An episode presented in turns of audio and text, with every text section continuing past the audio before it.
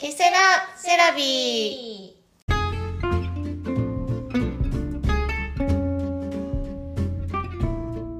この番組はセラピストことみとカラーセラピストつぐあが日常のあれこれをセラピスト目線や個人的な意見をお話しする番組です。よろしくおお願いします。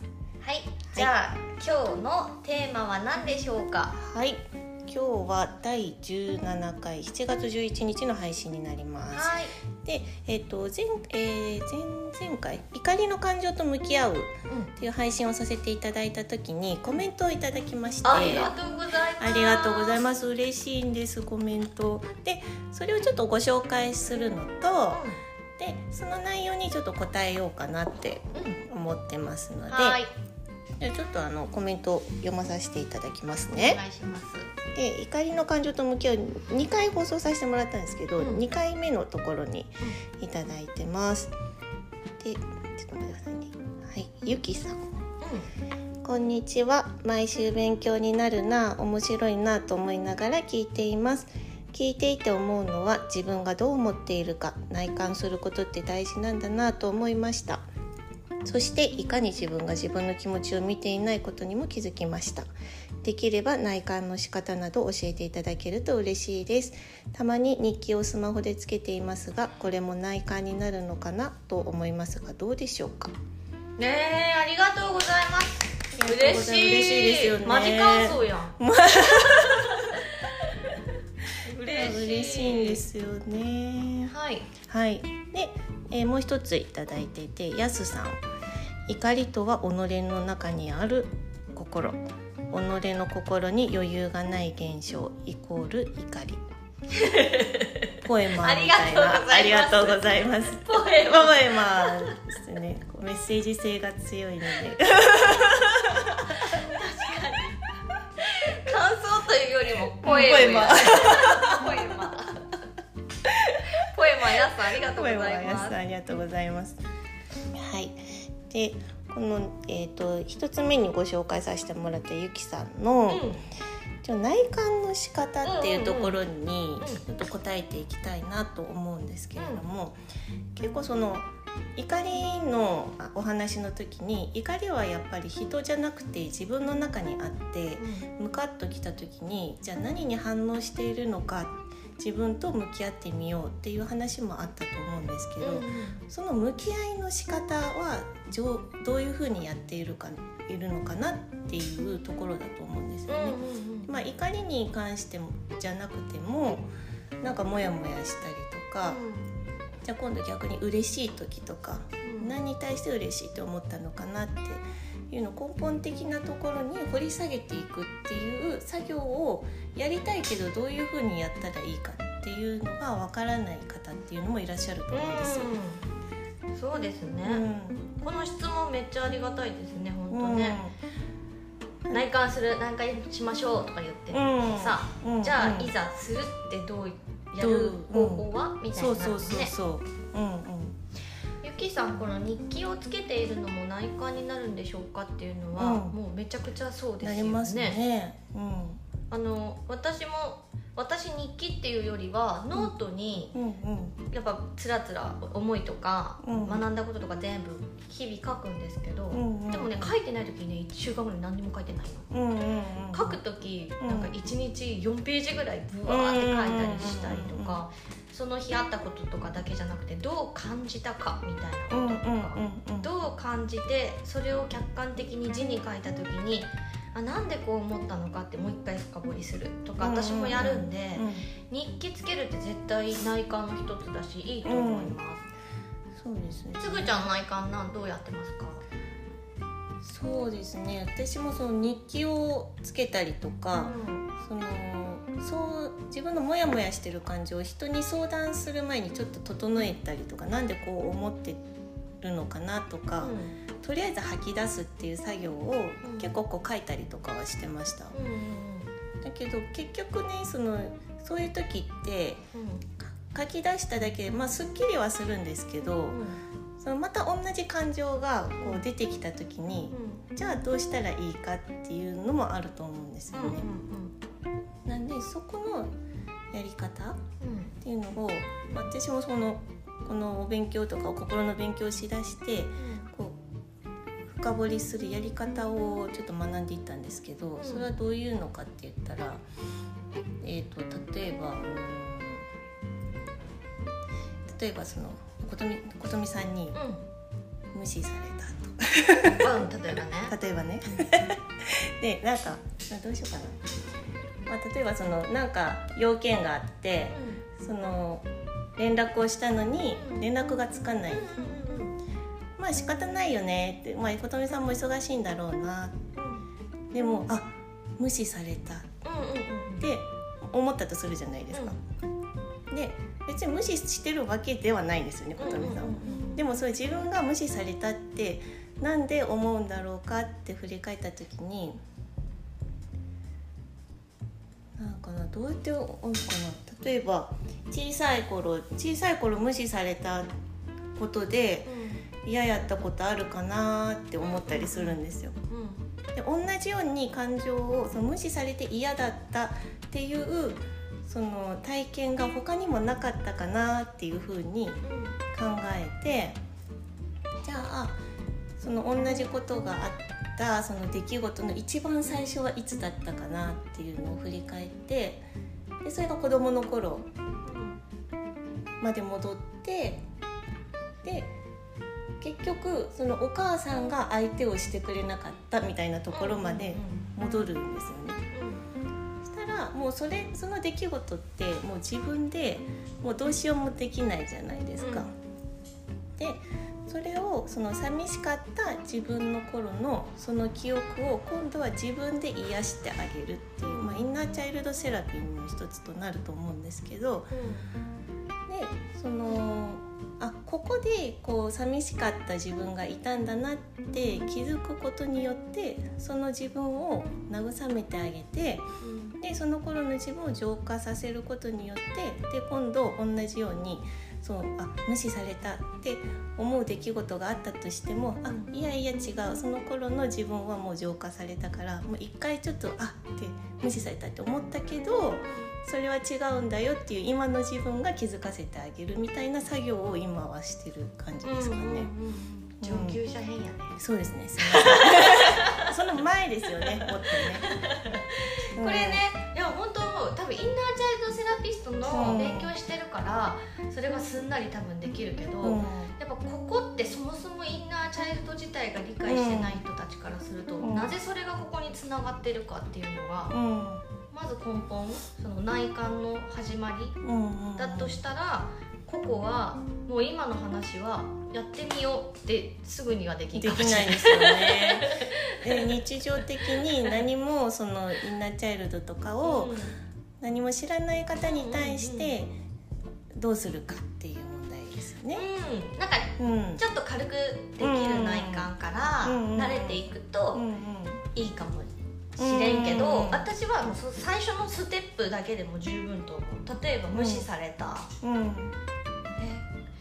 私琴美さんに無視されとんやかち思ったらいや、うん。これ昔そういう経験したことあるな。うん。絶対どっかである、うん。だからそう思うんだって、うん。人間は経験してないことって知識にないやん。うんうんうん例えば自分が体験してなくても、うんうん。映画見たりドラマ見たりしたことが自分の知識になってるから、でもそういうので知識を得なければないわけやん。何も自分の中に、うん。うんだけど無視されるイコールそういう経験がある。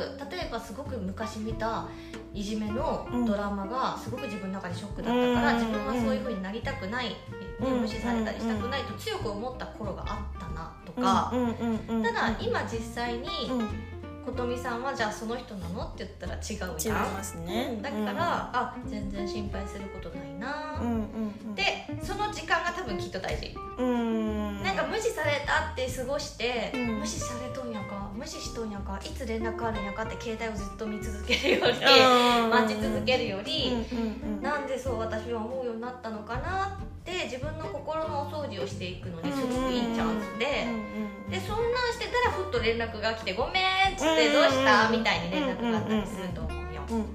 だんか私はそのファーストステップだけでも十分な遺憾ができると思う,、うんうんうん、例えば本当にじゃあ無視された経験が小学生の頃にあったとか、中学生の頃にあったとかやったら、うんうんうん、あ当時そういう思いをして自分が悲しい思いした経験があったなと思ったら、うんうんうん、本当は思い出したくないけど、うん。そういうことあったっていうことだけまず受け止めて、ででも琴美さんは今その女の子じゃないよねとかその友達じゃないよねって思ったら、あもう自分は現実と過去を切り離していく時なのかな、うんうんうん。で感じるだけでもすごくいいと思う。うんうんうん。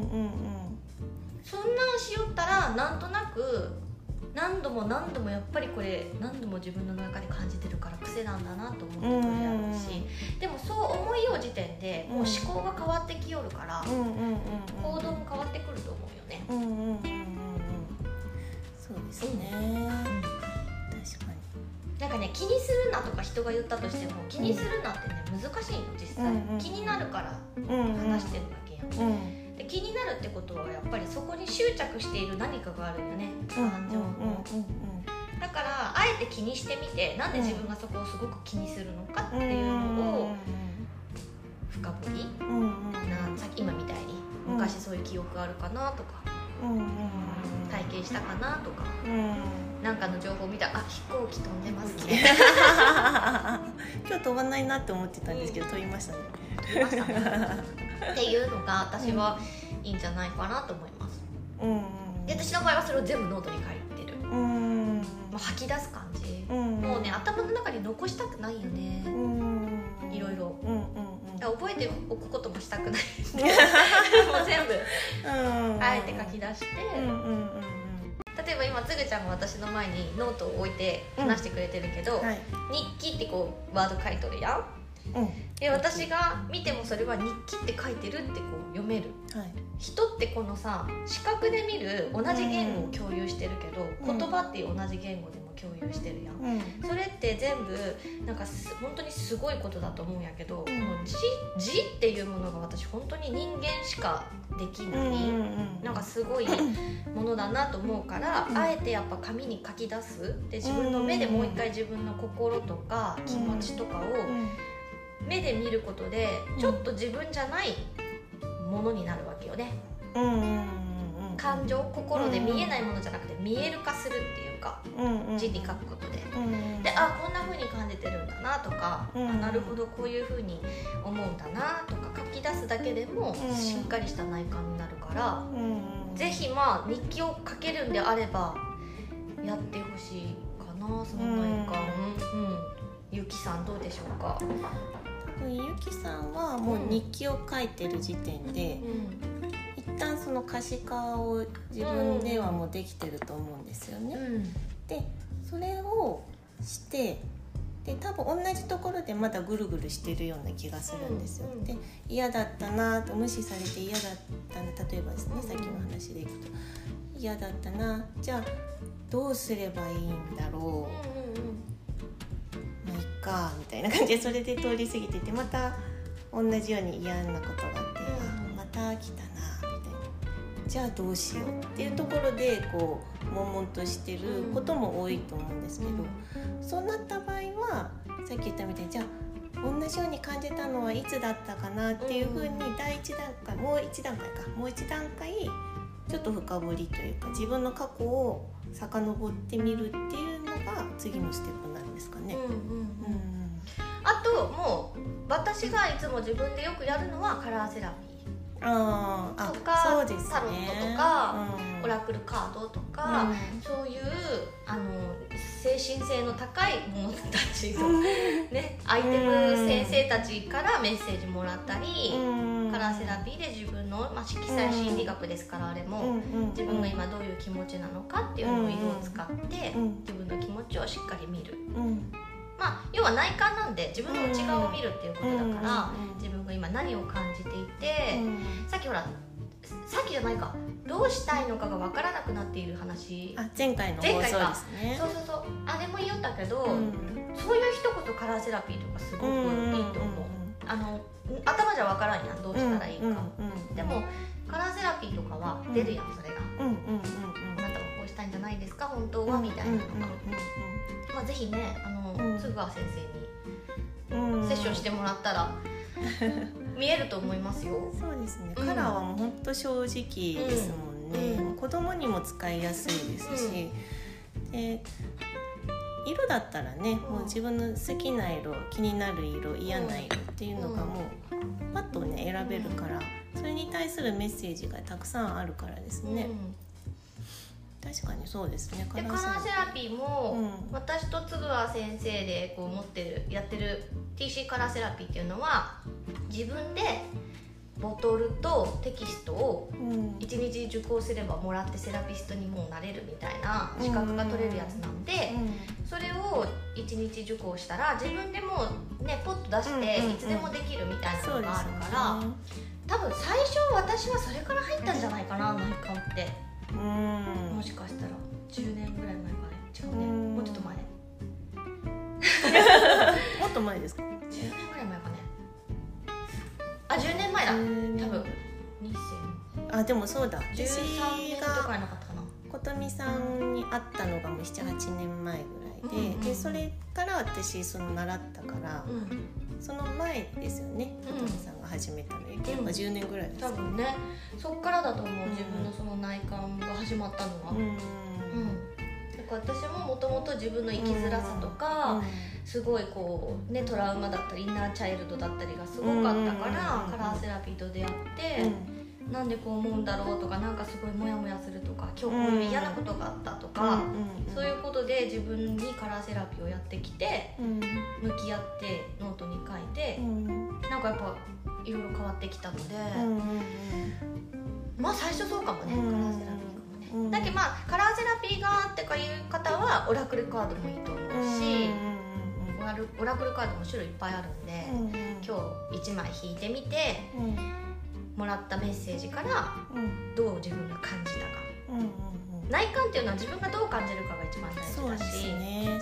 で、ね、アドバイスとかもタロットとかもそうだけど、検索すればそのカードにどんなアドバイスがあるよって意味も出てくるから、それを見て自分がどう思ったかみたいな、じゃあこうやっていこうとか、で行動がちょっと変わるとまた現実も変わってくるし、そうですね、うん、自分が感じるっていうのが一番大事かもしれないですね、うん、私もオラクルカードとかあまりタロットとかその琴美さんほど知識があるわけじゃないし本当にもう一般人なんですけど、うん、なんか自分がそのカードを見てメッセージを見る前にそのカードに対してあどういう気持ちがあるかなっていうのをまず考えるんですよ。であこのカード嫌な感じがするとかそのあこのここに書いてるこの人は何を訴えようとしてるのかなとか、っていうのが出た答えがもう全部だと思うんですよね。でそれに付け加えてそれの素晴らしいメッセージとかたくさんあるのでそれは付加価値としてその捉えてあともう自分が本当にどう感じたか、うん、もうカラーセラピーでもボトルを選んでそれをきれいと感じるのか。でここの例えばその緑だったらどういう風な緑を反映してるのかとか、うん、山の緑なのかとかちょっと青い方の近い緑なのかとか、うん、なんかもうそこでもう自分がどう感じるのかっていうのが一番ですよね。でそれでもし行き詰まったとしたら迷わず人の手を借りるっていうのも私は手だと思うんですよね。自分でやるのってどうしても限界があるから。でそういうのでそのこういう方法があるよっていうのをもっとこう深掘りして自分で考えていきたいなっていう人とかはその本当にもう楽に気楽になんか相談してもらったりとか、お友達とかでもいいと思うんで自分ってこういうところがあるんだけどどう思う？とか聞くだけでもいいと思うんですよね。客観的な意見をもらうことでまた自分を違う立場から見れたりとかそんな感じですかね。うん、だからまず書いたこと起こった出来事に対して自分がまずどう感じるかっていうことの内側に意識を向けることがもうすでに内観なんで。それでじゃあどうしていきたいのかっていうのも大事かもね。解決したいのか、すっきりさせたいのか、じゃあそのためにどうするのかの一つがやっぱ今みたいにカラーセラピーやってみるとか、自分で深掘りしていってみるとかになってくるのかな、と思います。ですね、はい。なんか参考になりましたでしょうかね。ゆきさんねいつも勉強になるなと思って聞いてますって言ってくれて本当にありがたいですね。ですね。役に立たない話も勉強になる、皆さん聞いてくれました？役に立たない話。私はすごいおすすめなんですけど。ぜひまだでも電車の中で聞かん方がいいらしいね。あそうですね。ある方吹 き出しそうになるらはしいけどね、い、ちょっとねくすっとこう笑いくすじゃないくても本気笑いできるような気が私ね洗濯物を干しながら聞きよったんよ、うんうん。そしたら本当にうん。途中で自分から干しながら「あはーって言ってた思わず一緒に。はい。自分たちが収録して自分たちが笑うっていう回になってますのでもしまたね聞いてない人とか聞いていただきたいなと思います。はい。はいいつもご視聴ありがとうございます。ありがとうございました。次回ははい。次回は7月18日の18回の放送になりますね。はい。はい。じゃあまた次回も聞いてくださいね。はい。はい。ありがとうございました。さようなら。手振ってます